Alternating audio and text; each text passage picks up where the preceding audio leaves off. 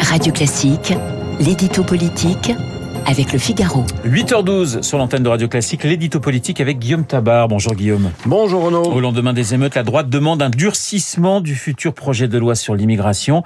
Est-ce l'intention du gouvernement? Euh, Non, et c'est un nom ferme de la part de Gérald Darmanin euh, qui accuse la droite de mélanger les questions, celles de la délinquance urbaine et celles de l'immigration.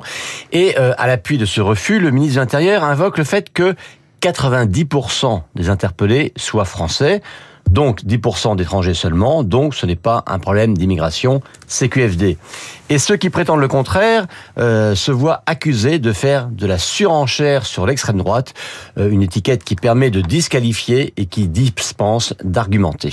Mais ce chiffre de 90% est une donnée statistique, n'est-elle pas indiscutable? Si, hein, il n'y a aucune raison de douter de ce chiffre de 90% de Français parmi les interpellés, mais encore faut-il regarder de plus près.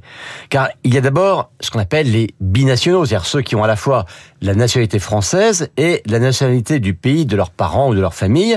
Il serait intéressant de connaître ce chiffre.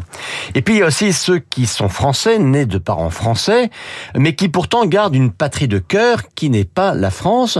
Et Emmanuel Macron le sait mieux que quiconque, car lorsqu'il a passé la nuit de mardi avec une bac, euh, des policiers lui ont expliqué que nombre de jeunes interpellés se disaient spontanément algériens, marocains ou d'un autre pays, avant de leur présenter leur carte d'identité française.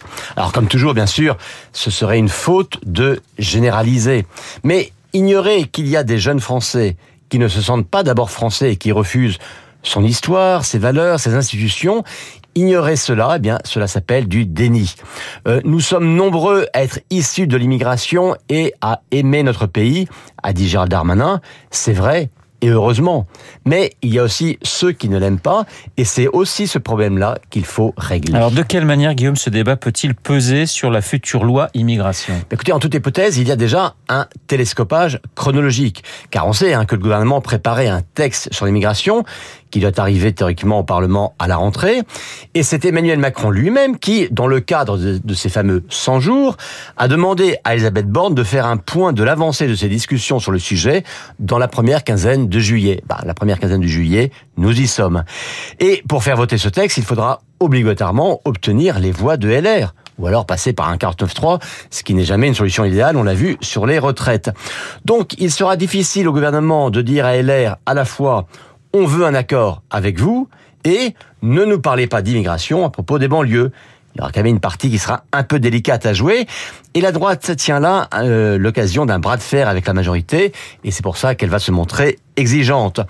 Et tout cela, bien sous le regard d'une opinion majoritairement convaincue que l'immigration est une partie du sujet et qui exige une grande fermeté en la matière.